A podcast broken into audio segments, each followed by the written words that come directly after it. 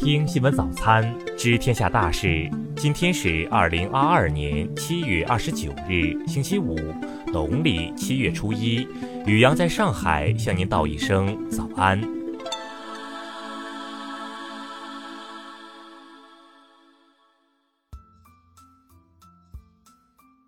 先来关注头条新闻：上海已婚男子夏某与女子李某在酒店遭遇李某丈夫刘某带人捉奸，夏某翻窗户站到空调外机上，意外坠下六楼身亡。夏某家人也因此将李某夫妇、刘某带来的朋友告上了法院，索赔一百三十余万元。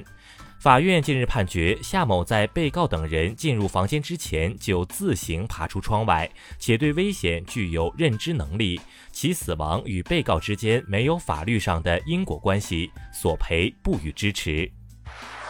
再来关注国内新闻，国家卫健委昨天通报，二十七日新增本土确诊病例八十六例，新增无症状感染者四百三十五例。广西北海市通报，部分县区已实现清零或基本清零，总体呈现波动下降的趋势。二十八日，中央纪委国家监委网站发布消息，工信部长肖亚庆涉嫌违纪违法，目前正在接受审查调查。全国政协社会和法制委员会原副主任傅政华受贿徇私枉法一案一审开庭，傅政华被控受贿一点一七亿余元。教育部表示，今年继续支持中外合作办学等方式，缓解疫情下出国学习困难。中央气象台二十八日继续发布高温橙色预警，浙江、江西、新疆等地部分地区最高气温或超四十摄氏度。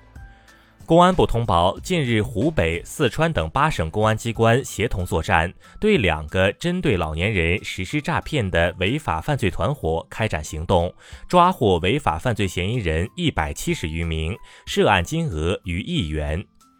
二十八日八时十六分，台湾台东县海域发生四点六级地震，震源深度十五千米。再来关注国际新闻，朝鲜劳动党总书记金正恩二十七日发表演讲，表示要全歼尹锡悦政权及其军队，并称不畏与美国发生冲突。韩国国防部二十八日回应金正恩演讲时称，将加强韩美联合防卫能力，并保持高度戒备。当地时间二十七日，美国财政部表示，计划在九月底之前再向乌克兰提供四十五亿美元援助。一名七国集团高级官员二十七日表示，这一期寻求年底前妥备机制，以对俄罗斯出口石油制定价格上限。韩国政府二十八日发布，全国人口去年首次出现负增长，比前一年减少九点一万人，约占人口百分之零点二。越南卫生部发布。越南卫生部公布，该国今年登革热累计确诊病例已突破十二点五万例，死亡病例四十例。印度警方表示，二十八日，北方邦一个村庄遭雷击致七人死亡，该邦这个星期内已经有四十九人因雷击死亡。据 CNN 报道，拜登政府提出一项潜在协议，以一名被判二十五年监禁的俄罗斯军火商布特作为交换，确保俄罗斯释放女篮球星格里娜和前警察惠兰两名美国人。再来关注社会民生新闻。二十八日早晨，河南舞阳县一辆越野车交通肇事逃逸，致一人死亡，二十八人受伤，肇事司机刘某已被控制。近日，杭州一名二十二岁女孩连续熬夜加班时猝死，目前当地劳动监察大队已介入调查。贵州一三十七岁女子近日验血时发现血型与父母不合，其母亲怀疑在生产时报错，目前当地卫健部门已介入调查。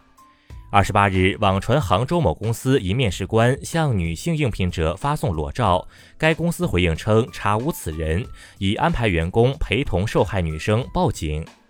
二十七日晚，陕西省汉中市一小型游乐设施发生倾倒，一名成人乘客骨折，其余十七名乘客，包括十四名儿童，身体未见异常。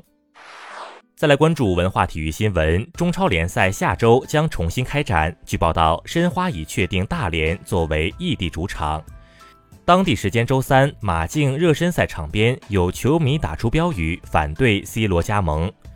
北京国际电影节将于八月十三日至二十日举办，十六部中外电影入围天坛奖，李雪健任评委会主席。新版信息技术中文编码字符集将于八月一日实施，比上一版增加了一点七万余个生僻汉字，覆盖我国绝大部分人名、地名用字。以上就是今天新闻早餐的全部内容。如果您觉得节目不错，请点击再看按钮。咱们明天不见不散。